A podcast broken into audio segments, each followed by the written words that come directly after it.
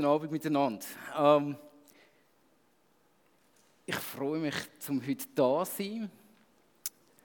Und ich freue mich auch, dass ich äh, trotz unserer Situation darf da sein. Also für die, die es nicht wissen, ich bin vor zehn Tagen Papi geworden ähm, von einem wunderschönen kleinen Johannes. Ähm, und so schön wie er ist, ähm, so schön raubt er uns auch viel Schlaf. Und darum, falls ich einschlafen würde, ähm, dann rufe ich einfach laut und dann wache ich wieder auf. Ähm, es ist nicht das einzige Baby ähm, in dem Jahr von mir, das auf die Welt gekommen ist. Ähm, so die Serie, die jetzt ähm, vor uns steht, das ist auch so ein bisschen ein Baby für mich. Ähm, es ist eine Serie, wo, wo ich mir schon lange gewünscht habe. Ich habe das erst gemerkt, als ich sie dann so im Detail ausschaffen habe. Ähm, eine David-Serie, eine Serie über einen Mann, der vor weit über 2000 Jahren gelebt hat. Was hat die Serie mit uns zu tun? Was hat die Serie mit dem zu tun, was wir erleben? Was hat das mit unserer Realität zu tun? Ähm, da, wenn wir heute Abend einen Einblick bekommen. Etwas, wo ich schon ganz sicher weiß, ist, wenn du heute Abend nicht parat bist, ähm, so auch Gott in dein Leben hineinzureden zu lassen. Also, so richtig. Vielleicht, also ich glaube, es wird wirklich herausfordernd heute Abend. Ähm, wenn du nicht bereit bist, auch damit zu rechnen, dass Gott redet heute Abend, dann wärst du wirklich besser daheim geblieben.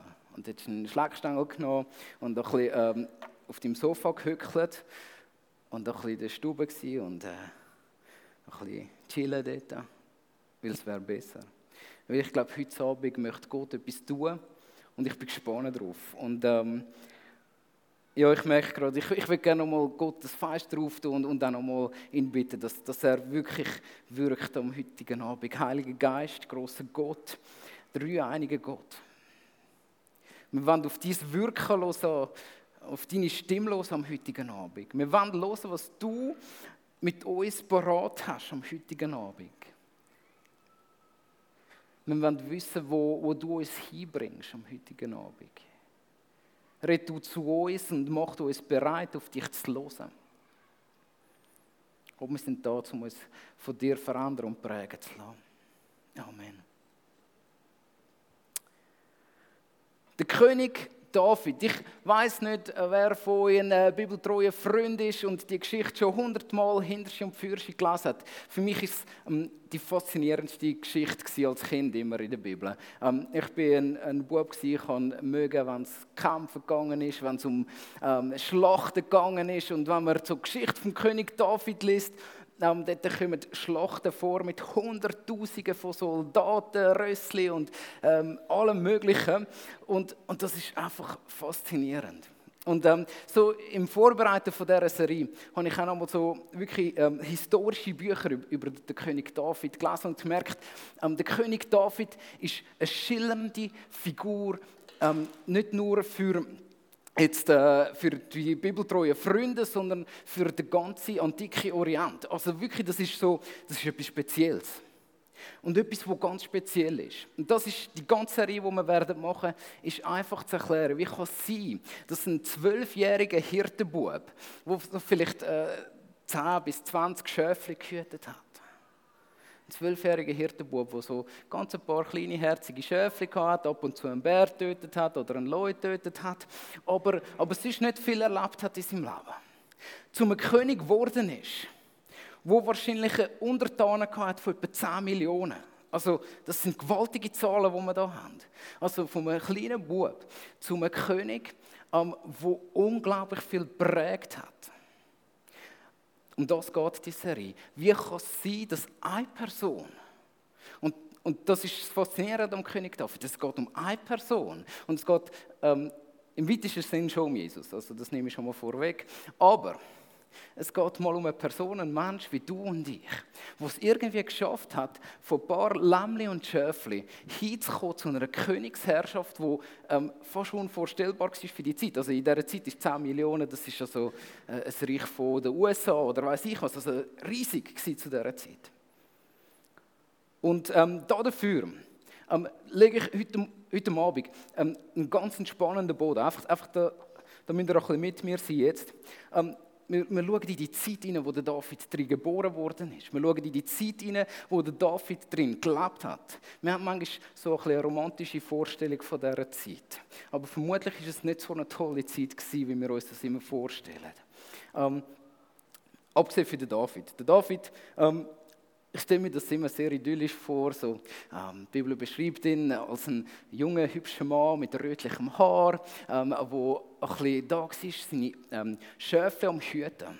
Ähm, plus, minus, zwölfjährig. Also wirklich am Anfang noch gar kein Teenager, also so gerade kurz vor seiner Pubertät, hat er die meiste Zeit als Schafhirt geschafft für seinen Papi, hat seine Schöfli gehütet, hat geschaut, dass denen nichts passiert, dass sie friedlich grasen können. Er hat ein gemütliches Leben im Quadrat gehabt. Vermutlich, wenn es geregnet hat, war es ein bisschen unangenehm. Gewesen, aber sonst hat er wahrscheinlich können so ähm, auf seinen Steinchen chillen, ein bisschen auf seiner Harfe schrauben und wahrscheinlich sind ihm dort die Lyrics zu Psalm 23 in den Sinn gekommen und ähm, er, hat, er hat angefangen, dort wahrscheinlich seine ersten Psalmen schreiben. Gott zu loben und er hat ähm, Psalmen geschrieben, wo es heißt, hey, deine Güte und alles Gute wird mein ganzes Leben mit mir sein. Er hat noch keine Ahnung, was auf ihn gewartet hat, vermutlich. Ähm, er hat auch von Lieder geschrieben, wo wo die Menschen prägt haben für Generationen. Also er ist nicht nur ein mächtiger König, er war auch ein großer Poet. Ähm, und er hat ein Leben gehabt, das man sich nicht schöner vorstellen können, weil er es auch gemütlich hatte. Er hat nicht viel Verantwortung gehabt. Und die Verantwortung, die er hatte, hat er aber gut wahrgenommen. Aber so ein bisschen Schöfli hüten, das wissen wir alle, das kann auch der Geissenpeter, das können ganz viele Leute. Also so schwer wird das nicht sein.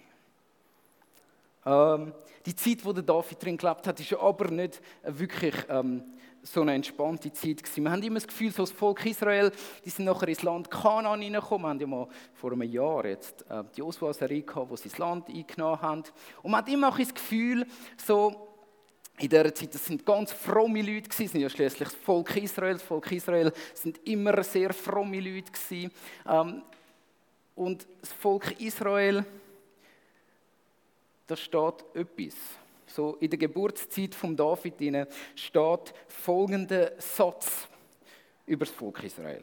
Also hört dem Satz gut zu, weil er kommt später wieder. Ähm, es gibt das Buch von der Richter, dort sind unglaublich scheußliche Geschichten drin. Dürft ihr gerne lesen, wenn ihr auch ein bisschen so auf, auf Gräuel-Geschichten steht und äh, euch ein bisschen dem gerne hingehen Und am Schluss von dem ähm, Horrorbuch steht Folgendes. In jenen Tagen war kein König in Israel. Jeder tat, was recht war in seinen Augen. In der heutigen Zeit kann man meinen, das ist ja positiv, jeder hat doch bisschen gemacht, was, was er gefunden hat, ist richtig. Ähm, ist aber alles andere als ein positiver Satz. Jeder zu dieser Zeit, also ganz schräge Geschichte, ähm, hat seine Götzenfiguren die gehabt. Die einen haben auch einen Priester die gehabt, wo ihnen auch irgendwelche äh, Sachen über die Götzen erzählt hat. Ähm, die anderen haben ähm, bis hin zu Kindsopfer gebracht in dieser Zeit. Also haben die Babys geopfert. Ähm, man hat verschiedene Götter in dieser Zeit, im Volk Israel auch. Ähm, da müssen wir uns gar kein Bild machen. Man hat vergewaltigt, man hat gemordet, man hat gemacht, was man Lust hat drauf. Man hat sich selber das gegeben, was man gerade gebraucht hat. Das war die Zeit, wo der David drin aufgewachsen ist. Eine Zeit, wo kein König da war, wo keine offizielle Ordnung da ist. Das Gesetz von Mose hat man schon wahrscheinlich längere Zeit ein bisschen vergessen. Ähm, und jeder hat gemacht, was er Lust hatte. Und in dieser Zeit ist ein großer Mann aufgestanden, ein geistlicher Führer, wie das Volk Israel ähm, nachher lange nicht mehr gesehen hat. Das war der Samuel. Der Samuel war nicht nur ein Prophet, sondern er war auch Richter.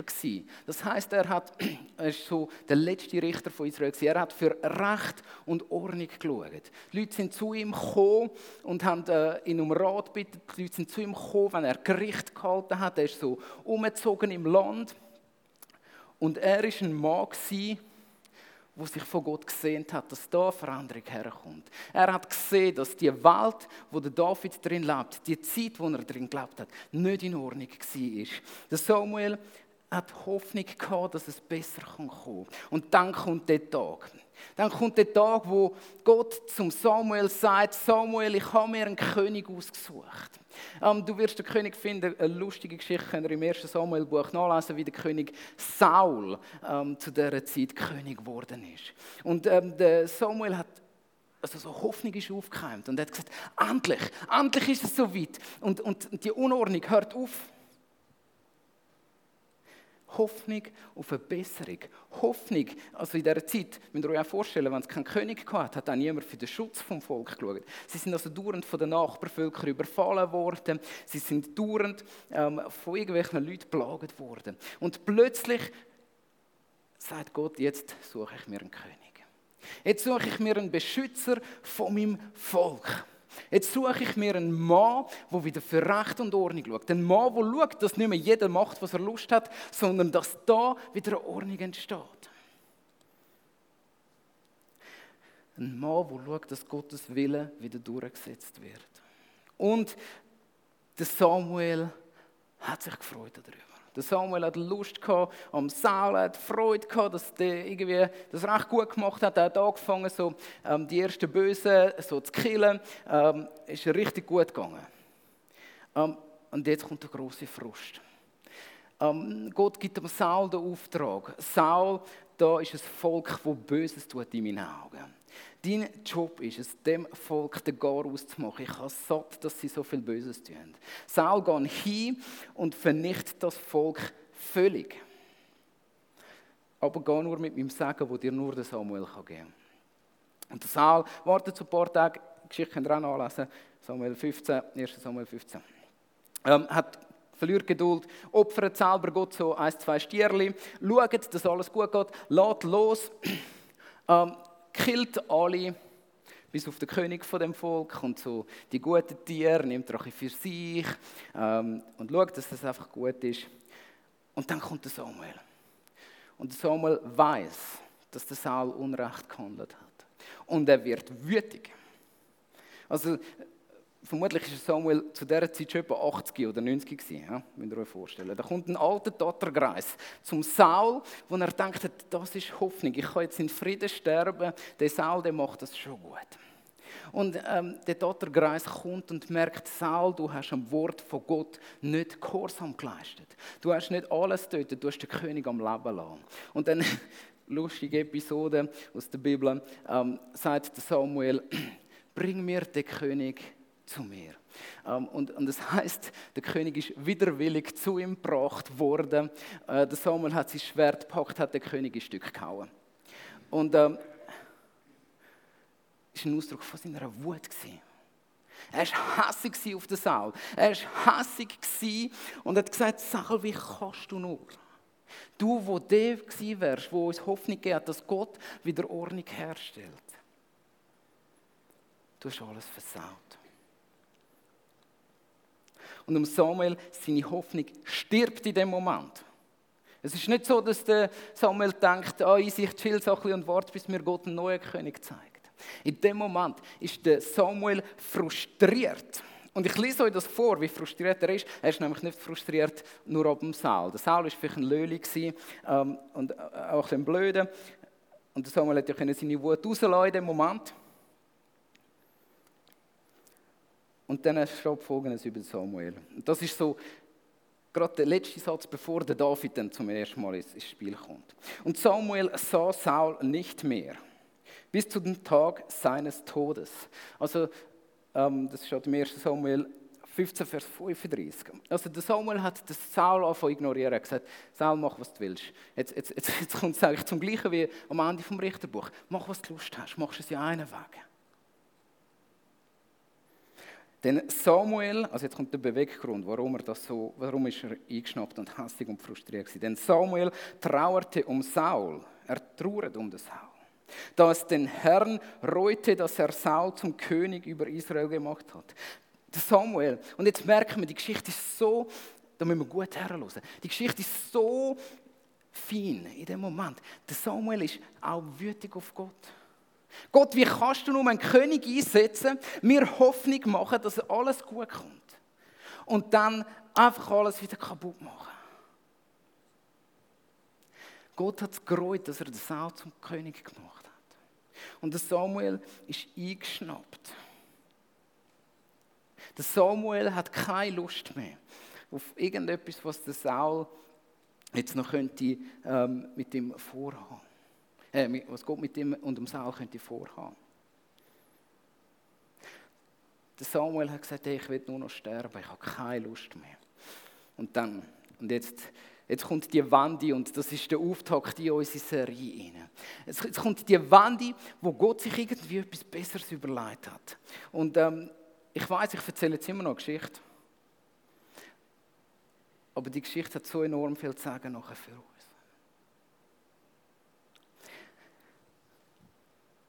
Jetzt fängt Gott wieder an zu reden. Wir wissen nicht, wie lange Zeit dass der Samuel traurig und eingeschnappt war. Vielleicht ein Jahr, vielleicht zehn Jahre, vielleicht länger, vielleicht kürzer, aber so etwa maximal zehn Jahre wahrscheinlich.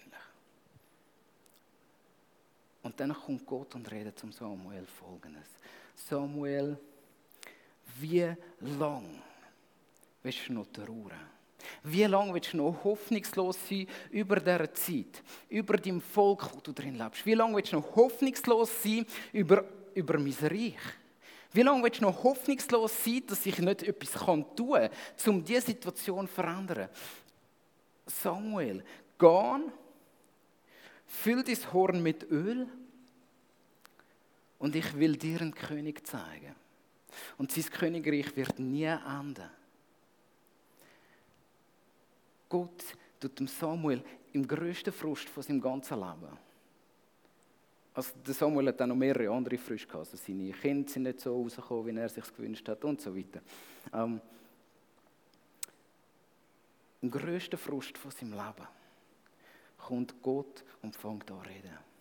Und sagt, wie lange? Wie lange willst du noch da sitzen und traurig sein über das, was alles nicht klappt in deinem Leben? Wie lange willst du noch traurig sein über den Saal, wo es halt nicht hingekriegt hat? Denkst du, ich bin so ein kleiner Gott? Oder denkst du, ich kann wirklich eine Veränderung hinbringen? Schau, ich zeige dir einen jungen Mann, der wirklich eine Veränderung wird herbringen. Und ich merke, jetzt kommt etwas von dieser Hoffnung. Und, und, und unsere Serie, die wir haben, ist eine Serie von der Hoffnung. Und ähm, ihr merkt etwas von dem, was Gott könnte tun. Das ist Geschichte, die bis zum David am unscheinbaren Hirt herführt. Ein kleiner Bub, zwölfjährig, also eigentlich einer, der noch gar nichts kann. Wo die Hoffnung wird für das Reich von Gott und die Hoffnung ist später für das Reich von Gott auf dieser Welt. Und schaut, ich glaube, die Geschichte ist nicht irgendeine Geschichte. Ich glaube, es ist auch kein Märchen. Auch wenn, übrigens, einfach für alle, das lohnt sich wirklich. Also so ab Samuel, 1. Samuel 16 bis, bis Ende Samuel 16, es lässt sich lesen wie ein Roman. Ich glaube, es gibt keine spannendere Geschichte in der Bibel ähm, voller Emotionen wie die von vom David. Einfach, dass ihr das mal gehört habt, ähm, wäre cool, wenn ihr die leset. Weil wir erzählen nicht immer jetzt so ausführlich wie ich die ganze Geschichte. So ich checken, was der David so gemacht hat. Die, die Geschichte passt unwahrscheinlich gut in unsere Zeit hinein. Und schaut, heute Abend, ich bin selber, als ich, als ich diese Serie vorbereitet habe, ähm, glauben wir, also ich, ich kann euch nicht, noch nicht so viel darüber erzählen, aber ich bin persönlich sehr betroffen worden, weil ich plötzlich gemerkt habe, ähm, dass wir genauso wie der David, eigentlich öppe die, so ein bisschen von unserem Steinchen hocken und zufrieden sind mit den ähm, fünf bis zehn Schöfchen, ähm, die um uns herum hückeln und äh, wir ein bisschen tun, äh, wir ein bisschen ähm, friedlich unser Leben leben. Und ich weiß nicht, ob euch das bekannt vorkommt. Mir kommt es sehr bekannt vor. Ähm, wie ich zufrieden bin mit, mit meinem Leben und es einfach ein bisschen hübsch habe, ein bisschen schön habe. Und ja, manchmal kommen mir auch coole Lyrics in den Sinn und ähm, manchmal habe ich Lust, zu ein singen, manchmal habe ich Lust, zu bisschen Gott loben und dann habe ich Lust, zu ein beten. So ein bisschen, wie es mir passt und manchmal erlebe ich ein Abenteuer, kommt das Baby auf die Welt und, und so weiter. Aber es ist eigentlich recht gemütlich. Okay?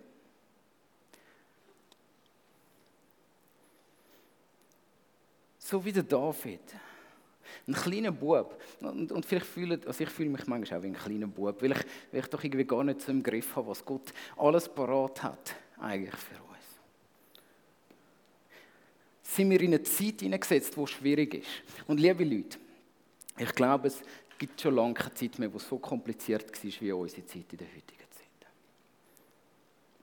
Ähm, und vor gut 15 Jahren, glaube ich, ist ein Satz geprägt worden. Ähm, und da möchte ich euch jetzt ein kurzes Video zeigen davon. Also ein wirklich wichtiger Satz, der unsere Zeit ähm, betrifft. Vielleicht müssen wir das Licht schnell ein bisschen runterfahren. Kannst du das? Ähm, ist ganz eine miserable Qualität, aber ist also im Fernsehen ausgestrahlt worden. Ganz kurze Sequenz. He? Also, die Jungen, du hast etwas sagen? Ich meine, jeder kann machen, was er will, weil jeder steht dazu, was er macht. Okay. Äh, kommen wir zu einem weiteren Gast, meine Damen und Herren.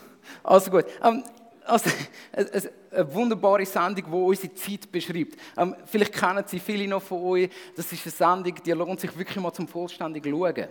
Ähm, jeder kann machen, was er will, weil jeder steht zu dem, was er macht. Das sagt gar nichts aus.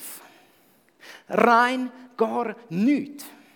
Und trotzdem sagt es alles aus über unsere Zeit, wo wir drinnen leben. Jeder macht, was er Lust hat. Oh, klingelt sie eure Ohren. Der Satz ist der letzte Satz aus dem Richterbuch. Jeder tat, was ihm recht war. Jeder macht, was er Lust hat drauf. Jeder in unserer Zeit bestimmt seine Wahrheit, bestimmt seine Gerechtigkeit. Jeder in unserer Zeit bestimmt, was er für richtig findet. Und ja, in dieser Sendung sehen wir ganz skurrile Leute die das Gefühl haben, dass sie das Richtige machen. Ähm, und es passt so gut. Wir leben in einer schwierigen Zeit, wo nichts fest hat, nichts hat Bestand, wenig Sicherheit ist da und gleichzeitig sehnen wir uns nach Festigkeit und nach all dem. Also wir merken, unsere Zeit und dem David seine Zeit ist so ehrlich. Jeder, vielleicht sogar nicht doch, ich, ich glaube schon. Jeder von uns hat seine Götzen daheim. Und die einen haben sich sogar auch noch einen Priester geholt, dass er ihnen die Götzen noch ein besser machen kann. Ähm, ob jetzt der Gott ähm, Geld oder weiß ich was ist, das ist ja eins. Aber wir leben alle in einer Zeit von einer echten Unordnung. Wir leben echt in einer Zeit, wo es eigentlich dran wäre, dass Menschen aufstehen und sagen, es wäre wieder mal dran, dass Gott Hoffnung gibt. Und wie der Samuel. Wie der Samuel brauchen wir Menschen in unserer Zeit. Vorbilder. Es gibt so Leute, es gibt ganz wenig so Leute leider, die schon aufgestanden sind. Die sagen, ich lasse mir nicht bieten, dass die Welt so negativ ist. Hey, ich will etwas anderes machen. Also es gibt da so ein paar essentielle Vorbilder. Mein grösstes Vorbild ist ein Mann, der ist in der Zwischenzeit vor etwa 20 Jahren mit seiner Familie, also fast frisch geborenes Kind, nein, das stimmt gar nicht, noch ungeborenes Kind, ähm, nach Nepal ausgewandert. In der Zeit, wo Nepal im Bürgerkrieg war, ähm, hat gesagt, ja, also hat zuerst so eine Nepalreise gemacht, wie das zu dieser Zeit Mode war, zum ein Berg steigen und, und hat Kind gesehen. Und die Kinder haben ihn nicht mehr losgelassen. Er hat gesagt, ich muss für Gerechtigkeit sorgen in diesem Land. Ähm, er ist dorthin gegangen mit seiner neuen, jungen Familie, mit seiner Frau. Sein erstes Kind ist auf die Welt gekommen und gleich darauf gestorben in Nepal. Und er hat gesagt, ich höre nicht auf glauben, dass Gott mich an den Platz gesetzt hat. Er hat sein Kind in Nepal begraben und hat weitergemacht. Ähm, der Mann ähm, hat, hat dort ein Hilfswerk gegründet, wo extrem, ich glaube, etwa 200 bis 300 Strassenkinder wirkliche echte Hoffnung gibt. Auf ein besseres Leben. Er hat die erste PET-Recycling-Fabrik in Nepal gegründet. Und sie machen, ähm, also er sagt das selber, aber ich glaube ich glaub das auch, sie machen das beste PET in ganz Südostasien. Also, die machen so PET-Recycling und, und die Leute reißen ihm das aus den Fingern. Und, und, und Strassenkinder können bei ihnen in die Schule eine Lehre machen in dieser Fabrik und so weiter. Also so richtig Schweizer Modell. Ein Mann, ein Mann, der Hoffnung hat. In einer hoffnungslosen Zeit. Ich konnte ein halbes Jahr lang dort in dem Hilfswerk mitleben. Ein äh, unglaubliches Vorrecht. Ich durfte dabei sein, wie viele von diesen Strassenkindern Heimat gefunden haben. Etwas Wunderbares. Wir brauchen Vorbilder zuerst mal in unserer Zeit.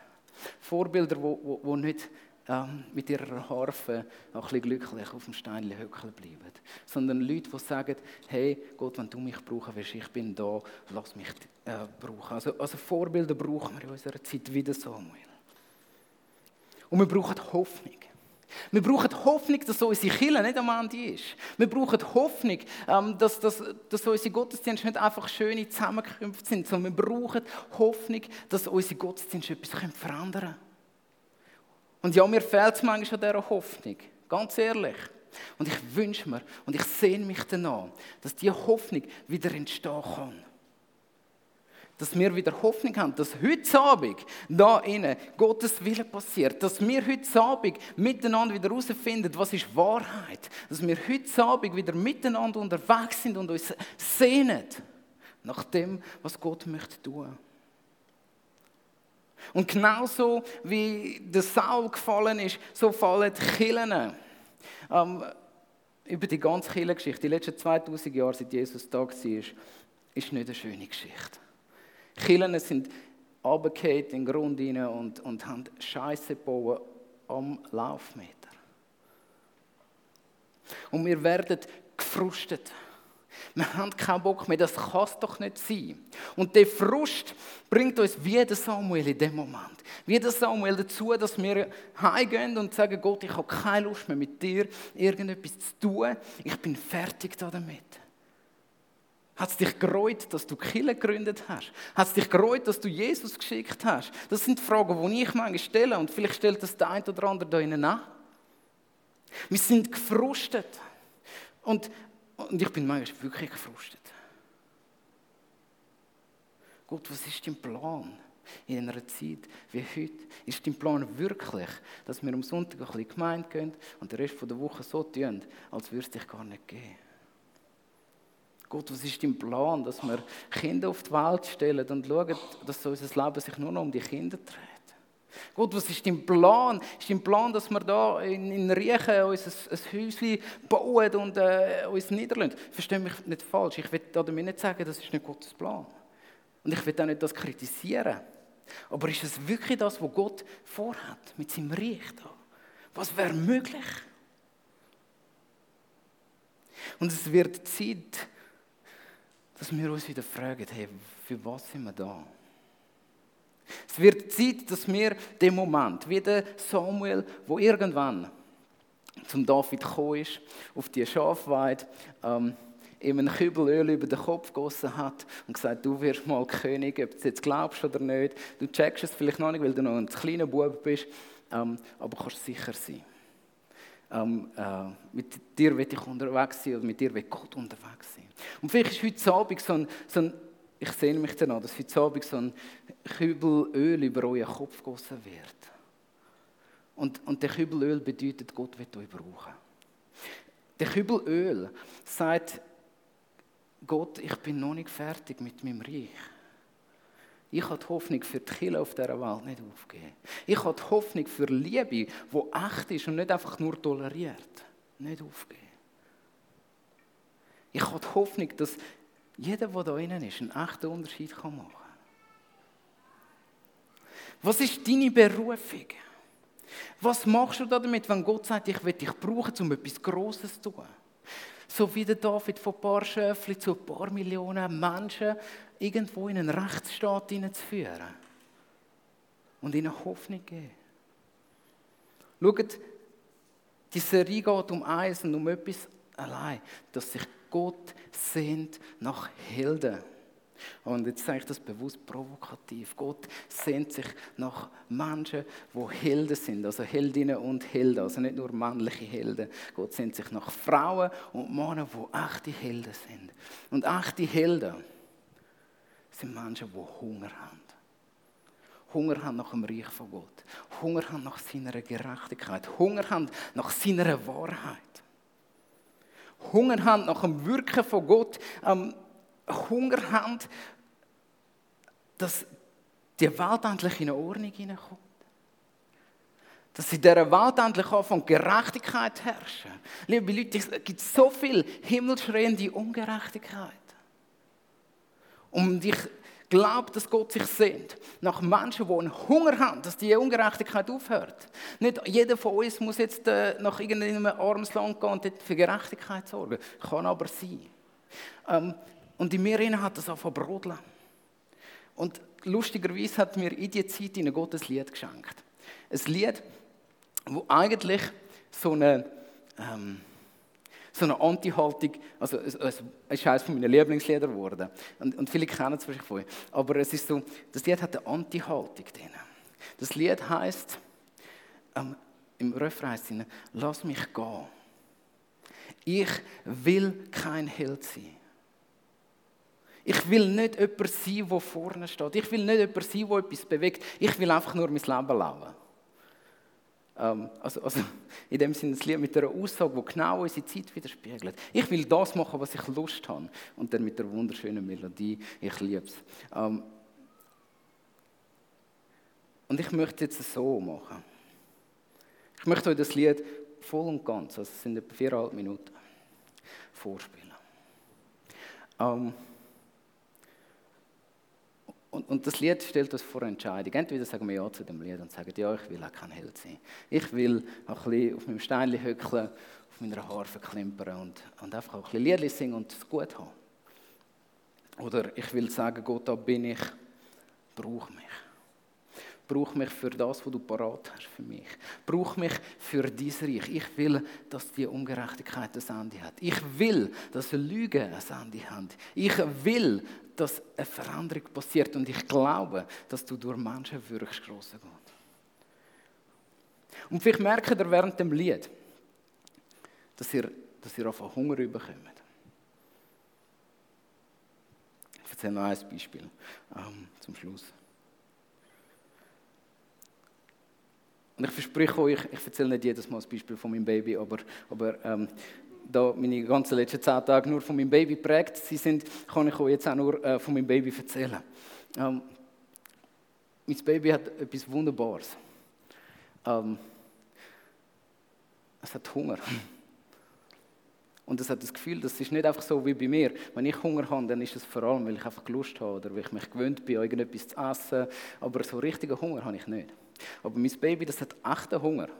Also wenn das Baby keine Milch bekommt, dann ist es nachher nicht nur deprimiert, sondern es stirbt. Ein Baby kann nicht leben, ohne, ohne, ohne, ohne gefüttert werden. Also logisch können wir das auch nicht, aber das Baby kann es noch viel kürzer nicht. Und, und so das ist etwas der wenigsten Sachen, die es kommunizieren kann schon. Und das kann es mit in der Nacht. Und jetzt kommt es. Wenn mein Baby Hunger hat in der Nacht und meine Frau und ich lieber Bock haben zum Pennen, dann passiert etwas Wunderbares. Dann zeigt unser Baby uns, wie fest Hunger das es hat. Und es fängt an zu schreien. Und es lässt uns keine Sekunde mehr ruhen. Es lässt uns keine Ruhe mehr, bis wir endlich aufstehen. Also allem meine Frau. Also ich, ich stehe immer mit auf bis jetzt. Ähm, und dem Baby etwas zu essen geben. Dem Baby die Muttermilch geben, was es braucht. Es hört nicht auf schreien, weil es Hunger hat. Okay? Und jetzt einfach, dass ihr versteht, warum erzähle ich euch das. Wir, in, gerade besonders in der Schweiz, wir sind übersättigt. Wir haben genug. Wir haben genug von allem und wir bräuchten Gott nicht unbedingt. Wir kennen das Gefühl von Hunger nicht mehr so gut. Und ich wünsche mir, dass wir wieder werden wie Babys. Und offen zu Gott schreien. Und zwar so lange, bis er unseren Hunger anfängt zu stillen. Ich wünsche mir, dass wir zu Babys werden, wo Gott so lange in den Ohren liegt, mit unserem Geschrei und unserem Gelaber, ähm, über das wir uns Veränderung und Ordnung wünschen wie das ein Baby tut. Und es hört, glaubt mir, es hört nicht auf, bis es äh, gestillt wird. Also, dann wird es wirklich gestillt, also im wirklichen Sinn. Ähm, es wird ruhig. Weil jetzt fängt an, sein Hunger gestillt werden. Und ich wünsche mir, dass unser Hunger kann gestillt werden Gott sehnt sich nach Menschen, die hungrig sind. Der David, ich weiß nicht, wie sehr er mit zwölf hat. Aber irgendwann hat er gesagt, ich habe Hunger und ich habe Lust drauf. Und ich übernehme die Verantwortung, die Gott mir als zwölfjähriger Bub auferlegt hat. Geschichte von den nächsten paar Monaten, ich freue mich drauf. Wir hören das Lied. Ähm, es heißt Hero von Family of the Year. Und überlegt euch das. Wir steigen nachher direkt nach dem Lied in eine Worship-Zeit ein. Und überlegt euch, haben wir Hunger oder nicht? Und, ähm, oder wenn wir wieder anfangen, schreien zu Gott. Und zwar so lange, bis wir etwas sehen. Okay? Das ist die Frage, die ich euch mit dem Lied mitgebe. Oder wenn wir einfach weiter chillen, ist auch okay. Ähm, unser Leben wird bedeutend langweilig in dem Moment. Oder unbedeutend. Lasst uns das Lied hören und ähm, die Frage wirklich vor Gott wälzen.